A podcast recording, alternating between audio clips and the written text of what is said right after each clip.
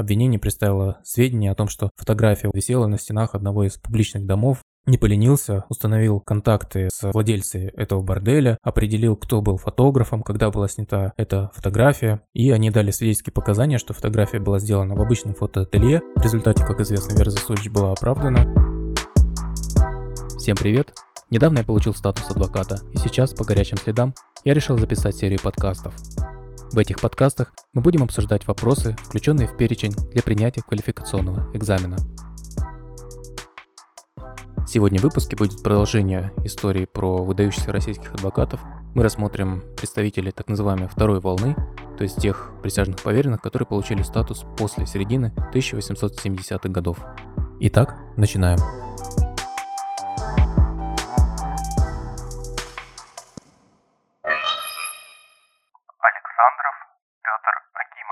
Александров поступил в присяжную адвокатуру в 1876 году. Александров был известен, конечно, как очень квалифицированный юрист, а юрист, который отличался тщательным изучением материалов дела, вникавший в специальные тонкости, использовал логическую структуру доказывания, стремясь, чтобы каждый довод обосновывал предыдущий довод и подтверждался следующим доводом. Конечно, наибольшую известность Александров приобрел благодаря защите по делу Веры Засулич, которая, как известно, в 1878 году совершила покушение на петербургского градоначальника генерала Трепова. Фабула состояла в том, что этот э, Трепов, вопреки даже действовавшему тогда законодательству, приказал выпороть студента просто за то, что тот не снял перед ним головной убор.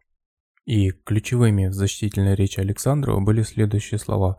Он обратился к присяжным и сказал, что с этой скамьи уходили оправданными многие женщины, мстившие за себя, а Вера Засулич мстила не за себя, она мстила за честь и достоинство другого человека. В результате, как известно, Вера Засулич была оправдана, и даже представители высшего общества, которые сидели тогда на вип-местах в зале суда, встретили овациями, можно сказать, такой оправдательный вердикт. Что касается ассоциации для запоминания фамилии Александров, то я ее придумал так, что дело о покушении на Трепова произошло во время правления императора Александра II, что это дело было резонансным и находилось на личном контроле у Александра II, и при этом защищать обвиняемую по этом деле также взялся адвокат Александров. Андреевский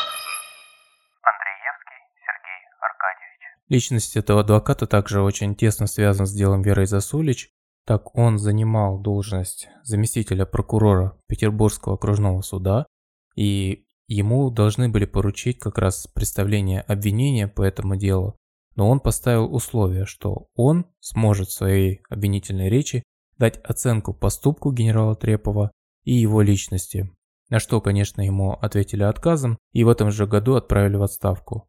И после своей отставки он сразу же практически вступил в присяжную адвокатуру. Андреевского называли мастером психологической защиты, то есть большие акценты внимания он уделял анализу личности подзащитного, а также обстановке, в которой он жил, а, условиям, в которых подсудимый совершил преступление и так далее. И, соответственно, относительно меньший акцент он делал на анализ материалов дела, и анализ выводов предварительного следствия. Одним из наиболее известных его дел было дело об убийстве Сары Беккер, где он защищал некого Мироновича и в конечном итоге сумел доказать его невиновность. Что касается ассоциации для запоминания фамилии Андреевский, Тут можно ее связать с персонажем предателя из Тараса Бульба, а именно Андреем, а, поскольку на Андреевского обрушился шквал критики после того, как он отказался представлять сторону обвинения в деле Веры Засулич. А, и был изгнан из прокуратуры. То есть, э, ну вот какая-то история с предательством, она может перекликаться вот с персонажем Андрея. И так можно, может быть, легче запомнить фамилию Андреевский. Жуковский Владимир Иванович. Жуковский также первоначально работал в прокуратуре, был заместителем прокурора Петербургского окружного суда. И так же, как и Андреевский, он фактически отказался от представления обвинения по делу Веры Засулич, за что был, конечно же, уволен из прокуратуры, и, как и Андреевский, сразу же поступил в присяжную адвокатуру. Используя свои знания, навыки, которые он наработал, будучи заместителем прокурора, он стал очень успешным адвокатом. Все, кто изучали его судебные речи, отмечали его ораторском даровании, прежде всего остроумие и находчивость. Про него пишут, что Жуковский по всей справедливости считался самым остроумным человеком в адвокатской корпорации. Сарказмы сыпались у Жуковского непринужденно в речи, произносимой тихо и с виду добродушно. И еще одна характеристика. Мне говорится, что жало, в кавычках Жуковского, боятся все противники, бороться с ним довольно трудно, он легко разрушает сильную аргументацию простой удачной шуткой, меткой, остротой. Ну и применительно к фамилии Жуковский, достаточно удобным является вот это сравнение с жалом, которым он, подобно жуку, жалил своих процессуальных оппонентов, порой едкими и саркастичными выпадами. Коробчевский Николай Платонович. Коробчевский стал помощником присяжного поверенного в 1877 году и сразу приступил к защите по громкому политическому делу, так называемому процессу 193, на котором защищал будущую видную революционерку Брешко-Брешковскую. Помимо дела 193, Коробчевский также отличился в достаточно резонансном на то время деле Ольги Палем. Она обвинялась в убийстве своего сожителя Довнера, и в этом деле большое внимание уделялось характеристике личности Ольги Палем, по всей видимости, для того, чтобы произвести впечатление на присяжных, обвинение строило позицию на том, что это падшая женщина, что она только и делала, что тратила деньги своего сожителя. Подтверждение представили свидетельские показания матери убитого, которая говорила, что действительно она была падшая женщина, и ей нужны были только деньги от сожителя. Но в опровержение Коробчевский с одной стороны, представил письма самой матери убитого, где она в свое время поручала присматривать за своим младшим сыном, как раз этой Ольги Палем. И Коробчевский говорил, как же так? А разве можно падшей женщине доверить уход за своим а, самым дорогим человеком, за ребенком?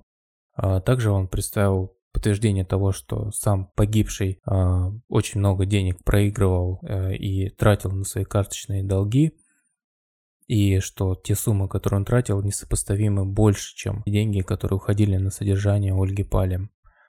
Также мать погибшего говорила, что он был инфантильным человеком, а Ольга Палем только просто пользовалась этим и тянула с него деньги. Опять же, он представлял письма самого погибшего, где он представлял в качестве достаточно здравомыслящего, а, очень грамотного человека и тем самым опровергал эти доводы. И также, например, обвинение представило сведения о том, что фотография Ольги Палем э, висела на стенах одного из публичных домов в Одессе, а на что Коробчевский не поленился, установил контакты с э, владельцей этого борделя, определил, кто был фотографом, когда была снята эта фотография, и они дали свидетельские показания, что фотография была сделана в обычном фотоателье, и по стечению обстоятельств эта фотография попала к какой-то из девиц, видимо, посетительница этого борделя и просто по случайности а, была вывешена на его стенах. И в результате Ольга Палем была оправдана, что послужило основанием для очередных нападок на институт суда присяжных. И что касается ассоциации, тут можно представить, что Коробчевский, словно из коробочки, э, достает неожиданные для своих оппонентов доказательства, подобно тому, как он это делал в деле по защите Ольги Палем. Итак, адвокаты второй волны – это Александров защищал Веру Засулич в деле, которое касалось убийства генерала Трепова и было на контроле императора Александра, Андреевский, который был изгнан в кавычках из прокуратуры после отказа быть обвинителем в деле а, Веры Засулич, и адвокат Жуковский, который также, подобно Андреевскому, был уволен из прокуратуры за отказ представлять обвинение в этом деле, и отличался очень саркастичной манерой вести споры, а, подобно жуку, который жалит своих жертв, он также жалил их своими саркастичными замечаниями. На этом все, что касается второго вопроса о выдающихся представителях адвокатуры. Увидимся в следующем выпуске. Он будет посвящен уже проведению контрреформ. Спасибо всем, кто дослушал до конца и до встречи.